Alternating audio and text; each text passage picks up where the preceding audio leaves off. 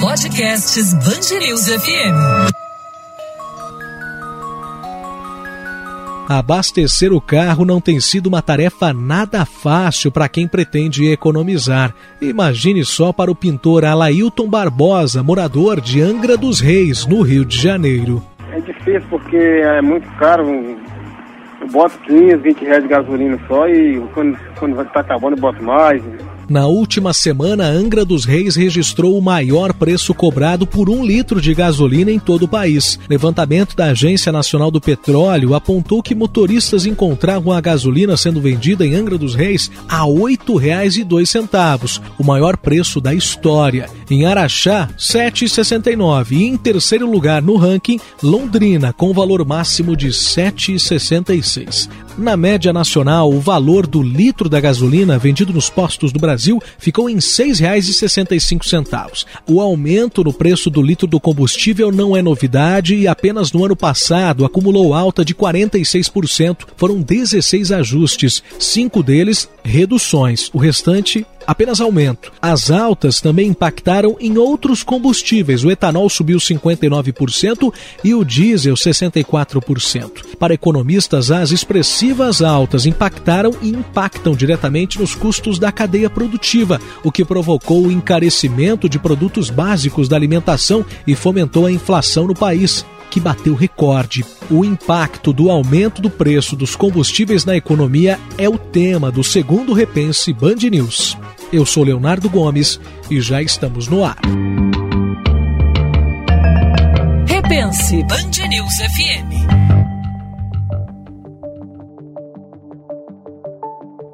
Diante de tantos aumentos, o cidadão comum que vai ainda mais aos postos de combustíveis se pergunta: o que tem provocado que a gasolina e demais combustíveis aumentem tanto o preço e o que está sendo feito ou pode ser feito para frear esses aumentos? Para buscarmos essas respostas, eu conto com a participação de dois especialistas, o professor e economista Lucas Desordi e o também economista, eh, mas dessa vez do Departamento Intersindical de Estatística e Estudos Socioeconômicos, Sandro Silva. Para a gente entender de uma forma bem prática, didática, o porquê a gasolina custa o que custa é, na bomba de combustível. Então, a, a, gasolina, a formação do preço da gasolina, ela, ela é composta por vários fatores, né?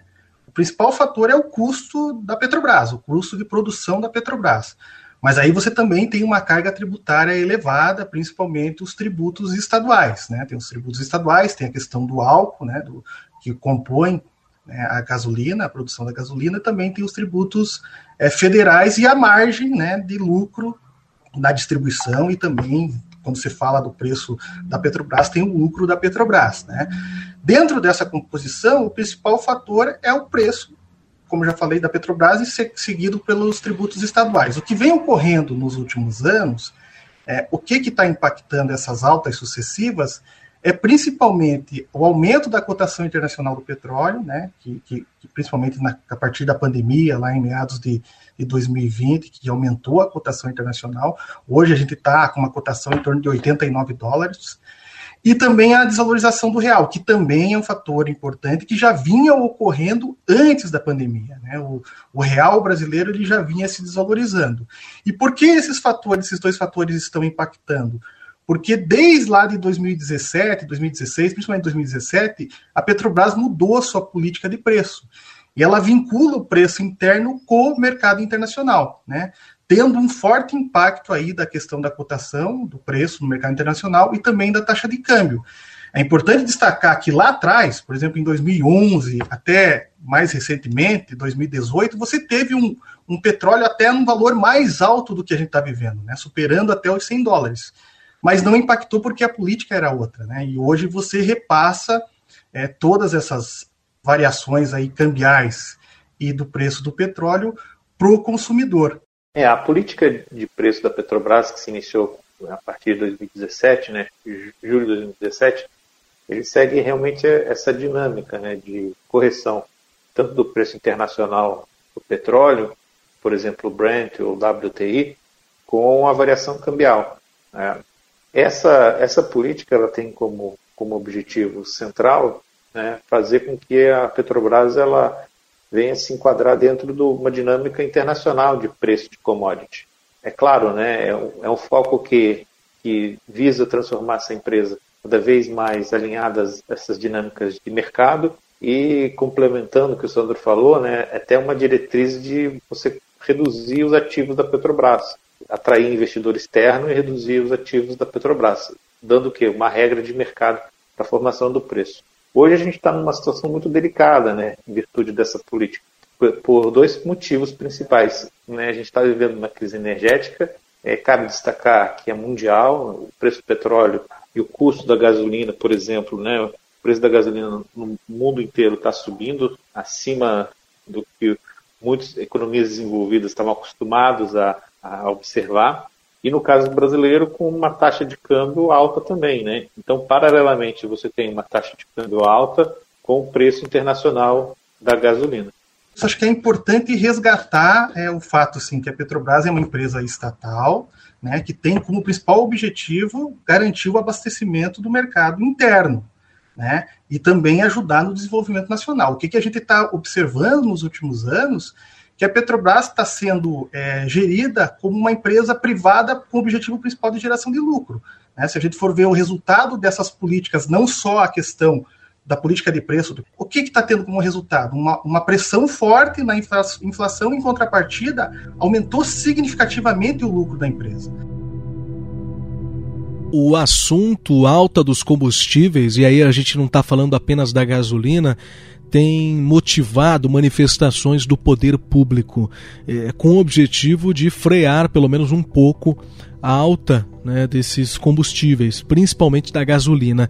Na última semana, nós tivemos os governadores, é, inclusive no Paraná, anunciando a prorrogação do congelamento do ICMS por mais dois meses. Além disso, agora, esta semana, no Congresso Nacional, onde já volta a se discutir uma PEC para fazer que faça né, com que nós tenhamos alguma, alguma solução que minimize os prováveis aumentos que virão ao longo deste ano e a possibilidade para que nós tenhamos, um, tenhamos aí uma menor carga tributária, uma carga tributária menor nos combustíveis. E aí eu pergunto a vocês sobre essas ações já tomadas e sobre algumas que ventilam por aí. De fato, são as melhores ações, nós temos é, muito a progredir ainda. O que, como, como vocês avaliam é, o que já foi feito e o que pode ser feito? Muita coisa, é, nada de efetivo está sendo feito. Né? A coisa mais representativa, mas também não resolve o problema, é o congelamento da base de cálculo do ICMS. Né? Porque existe uma alíquota que, que, que varia de estado para estado sobre o preço final, e, e, normalmente os estados fazem uma média, né, e isso era corrigido sistematicamente. Os, governos, os governadores resolveram congelar essa base de cálculo. Né? Não resolve o problema, ele reduz o aumento. Né? Mas a principal questão que está fazendo os preços subirem é isso que nós comentamos aqui, né? A questão cambial, né, que tem muito a ver com a instabilidade política que vivemos, a instabilidade econômica, até no enfrentamento da pandemia, a política econômica que vem sendo adotada nos últimos anos, né, que não está gerando crescimento econômico, está gerando aumento de pobreza, aumento de desigualdade, né? É, é isso que está afetando a questão do petróleo, a cotação do petróleo e a questão da taxa de câmbio. É, o ideal era se discutir uma nova política de preço, considerando essas duas coisas, nem sendo pró-mercado, nem desconsiderando essa questão do mercado. Né? Até eu me pergunto, que empresa privada consegue fazer hoje o que a Petrobras faz? Repassar todo o aumento de preço e sendo que ela não tem concorrência. Né? Um exemplo disso é que ela vem com uma lógica de privatizar, de focar na extração de petróleo, até um negócio meio que sem lógica, porque você está aumentando a produção, você precisa refinar. O que, que, que a Petrobras está fazendo? Está exportando cada vez mais óleo cru e aumentando a importação de óleo é, refinado, até subutilizando as refinarias e vendendo as, as refinarias. Né? Um exemplo disso a refinaria da Bahia, que foi vendida. Hoje a Bahia tem o maior preço da gasolina no Brasil, né? porque você não existe concorrência e não tem regulação sobre essa questão do preço. Né? Então o problema é muito maior do que só a política de preço, é a política geral da Petrobras. Professor, falta um equilíbrio, então, é, diante dessa circunstância, é uma empresa que, tudo bem, o brasileiro fica feliz em saber que ela está tá funcionando, está legal, mas não dessa forma, ou seja, ela está tendo um lucro em demasiado, um faturamento em demasiado, mas fazendo com que o povo, que a população de um modo geral, acabe sendo penalizada cada vez mais. O senhor concorda com isso? É, dentro da, da diretriz né, da, de reajuste de preço da Petrobras, que nem o Sandro comentou, é, ela está muito pró de mercado, né? ou seja, se o preço do barril sobe, a taxa de câmbio sobe, que a gente observou nesses últimos 12 meses com muita intensidade, ela re, realmente ela reajusta o preço. Né? Então ela segue essa dinâmica internacional né, de oferta e demanda. É, se a gente considerar esse cenário como um dado, né, no sentido de, de como que a gente pode equilibrar um pouco, né, pelo menos alguns movimentos é, prejudiciais ao consumidor brasileiro, eu sou a favor de que, por exemplo, tanto é, governo federal e estados eles criam um fundo né, de para subsídio, né, ou um fundo para auxílio social, né, para a população mais vulnerável. Então, por exemplo, a gente sabe que o recorde de arrecadação né, do, setor público consolidado veio muito dos estados e municípios, né, dos estados que aplicam, por exemplo, no caso do combustível, da gasolina e do diesel, né, aplicam uma alíquota muito alta. No caso do Paraná, a gasolina é 29% alíquota. Então está certo o governo falar assim, eu não aumentei o imposto alíquota, o que mudou foi a base de cálculo. O Sandro comentou, agora está congelado no sentido de não gerar mais pressões inflacionárias. Mas o fato é que teve uma arrecadação muito elevada. Né? Então, do ponto de vista de equilíbrio social, é, é, é de equilíbrio estrutural econômico, aí teria que rever a, a diretriz da Petrobras. Né? Mas do ponto de vista de reequilíbrio social, seria importante tanto o governo federal quanto os estados né, buscarem criar um fundo políticas de auxílio gás, auxílio diesel, né, auxílio, né, de, principalmente nesses itens que, que foram mais pressionados, assim, para poder né, ajudar a população mais carente. Eu acho que isso né, seria, seria um ponto importante para começar a reequilibrar isso. Mesmo porque né, com nossa massa salarial, né, o ganho real caindo, como é que a população ela, ela consegue manter o, o seu nível de consumo né, naqueles itens principais, que é alimentação, transporte e habitação. Habitação subiu por causa da energia, transporte está subindo muito por causa de combustível e a, e alimentação subiu muito porque os preços das commodities estão bem elevados. Eu só discordo um pouco do Sandro, eu acho que a inflação está um pouco mais disseminada, sabe, Sandro? Ela está se disseminando um pouco para o setor de serviço. É claro que com essa desaceleração da economia, a gente tem um, um, um efeito né, menor sobre a cadeia como um todo. Mas eu acho que a inflação de combustível, ela se torna uma inflação preocupante, né? ela afeta o núcleo, a inflação subjacente né, da nossa economia. Então eu tenho uma preocupação um pouquinho maior né, com relação a esse atual processo inflacionário. Mas então nós temos ali, resumindo, essa política de preços, basicamente, assim, é de uma forma clara, ela teria que. É, o que, que seria o ideal a ser feito? ela teria que ser modificada, ela teria que ser voltar ao que era a política de preços no passado ou existe um outro modelo, assim, que de fato os economistas veem e falam, não, isso é o ideal a ser feito para a segurança? Ou, é o que você falou, é ter um equilíbrio, né? Manter a empresa, tudo bem, saudável, porque é do interesse do Brasil ter uma empresa como a Petrobras funcionando bem, mas ao mesmo tempo é, é que a população não, não, não, não seja penalizada. Essa matemática é fácil ou é, é, é, um problema realmente muito complicado? Só tem como você é, fazer com que o combustível fique barato, mas a empresa desvalorizada no mercado? Como é que a gente faz isso? É difícil? É, aliás, é fácil responder essa pergunta ou não?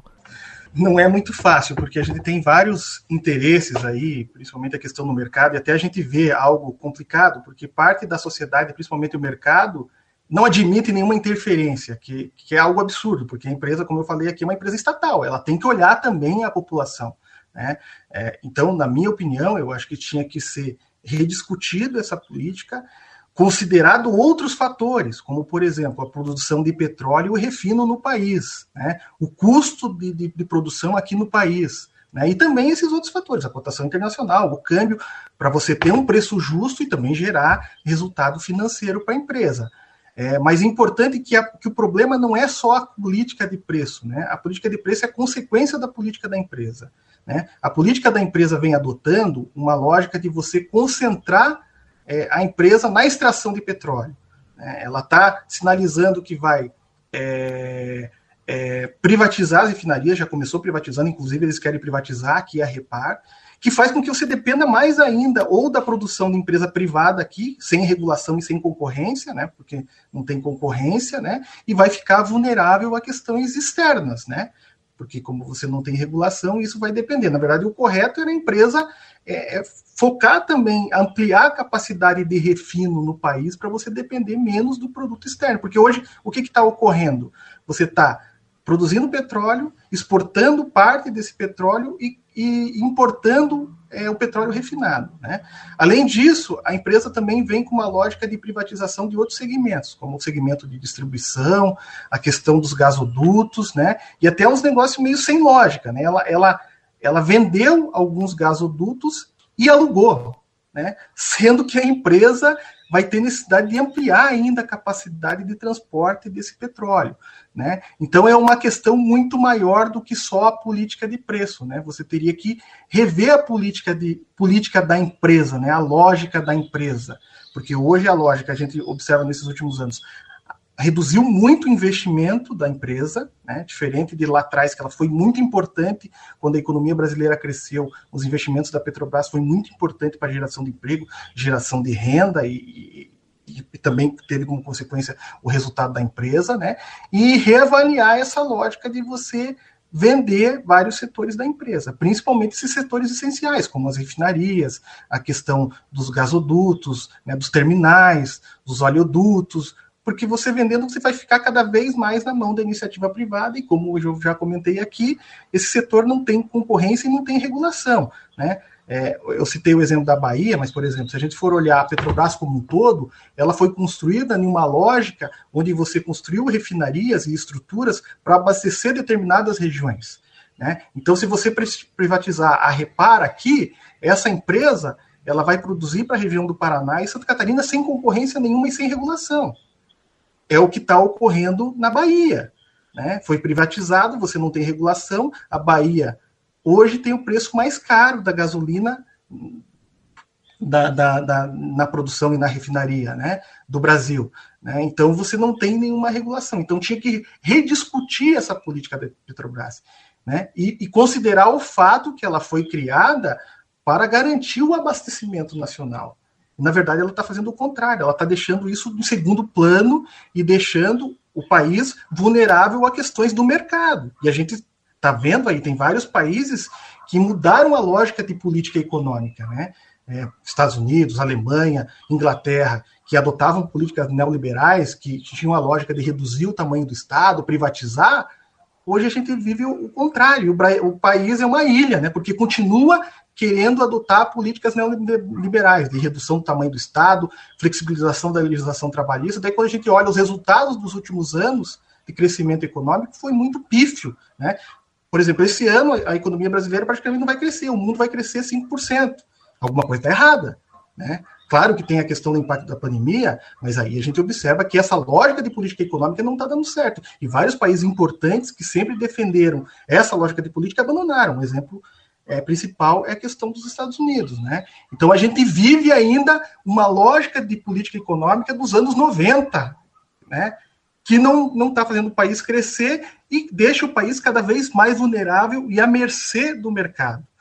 É, eu acho assim, se, se você se você tem uma lógica de deixar os preços livres e e naturalmente né, ser negociada por questões de oferta e demanda ou questões macroeconômicas, é o caso do câmbio, é o caso do preço internacional né, é, das commodities, não só do, do, petróleo, mas também carnes e derivados, soja. Então, naturalmente, se o governo não cria políticas públicas para amenizar choques, então ele que reduz os impostos, né? E daí fica muito simples, né? O governo hoje, por exemplo, estadual, ele tem uma alíquota de ICMS alta em energia, ele tem uma alíquota de CMS alta em gasolina, na né, gasolina C 29%, ele tem uma alíquota em telecomunicações e, de, e claro, né, e também né, uma alíquota alta nessa cadeia produtiva do agronegócio. Então, é, se a gente considerar o fato que a gente vai continuar com essa diretriz de política econômica, né, então é, é importante os estados terem uma preocupação é, maior com relação às políticas públicas né, de atendimento à população mais vulnerável. Né, porque o Brasil está crescendo forte no agronegócio. Né? Você vê né, as empresas de petróleo, de mineração, né, até siderurgias, e sobretudo também as empresas do agrobusiness, elas estão num, num momento né, se beneficiando do crescimento mundial. Então, naturalmente, né, a gente está vendo esse, esse excesso de, de, arrecadação do governo estadual e até mesmo do governo federal, uma melhora na arrecadação. Né? É, nesse sentido, é, se a gente decidir seguir um pouco essas políticas mais neoliberais, que nem o Sandro comentou, é, é, naturalmente a gente precisa pensar nos amortecedores desses dos choques em relação ao quê? Aos efeitos na renda, né, e consequentemente também na qualidade de vida da nossa população. Mas é, é eu acho que o Sandro concorda, concorda comigo, né? Isso é a mudança da, dessa política econômica liberal para uma política mais é, é, social, assim, ela é, ela é muito ampla, né? Não ocorre de um ano para o outro, né? Provavelmente seria uma, uma mudança muito estrutural na economia, principalmente se a gente for ver o caso da Petrobras, né? Que ela já vem feito essa mudança desde 2016 e 2017 implementou de maneira integral esse, ajuste, esse reajuste de preço. Né? Mas de qualquer maneira, nós estamos vivendo esse, esse choque e volto a repetir, né? Nós precisamos ter alguns amortecedores de políticas públicas que venham né, minimizar esses impactos né, de aumento de custo de vida na população mais, mais vulnerável. Se a gente assim decidir seguir esse modelo. E a Petrobras, ela, como o Sandra muito bem colocou, né, ela está sendo desmantelada, né, e vai entrar no jogo de mercado. Né? Mas o fato é que a gente precisaria de mais investimentos, né? não só transferência de ativo, por exemplo, da Petrobras, economia mista né, do governo, para a iniciativa privada. Você teria que ter um comprometimento, né, uma regulação desse setor, de que teria que ter investimentos, ou seja, que o investimento garante o quê? Maior oferta, maior concorrência e, consequentemente, o quê? Preços mais justos, né? com menos poder de mercado, ou seja, com menos margem de, de lucro, né, é, para o consumidor final. Este foi o segundo episódio do Repense Band News, que tem como missão toda semana trazer temas pertinentes a partir de assuntos que repercutiram no noticiário. Se você tem uma sugestão de assunto para os próximos programas, envie um e-mail para a gente, repensebandnews.fm.br. Até o próximo episódio.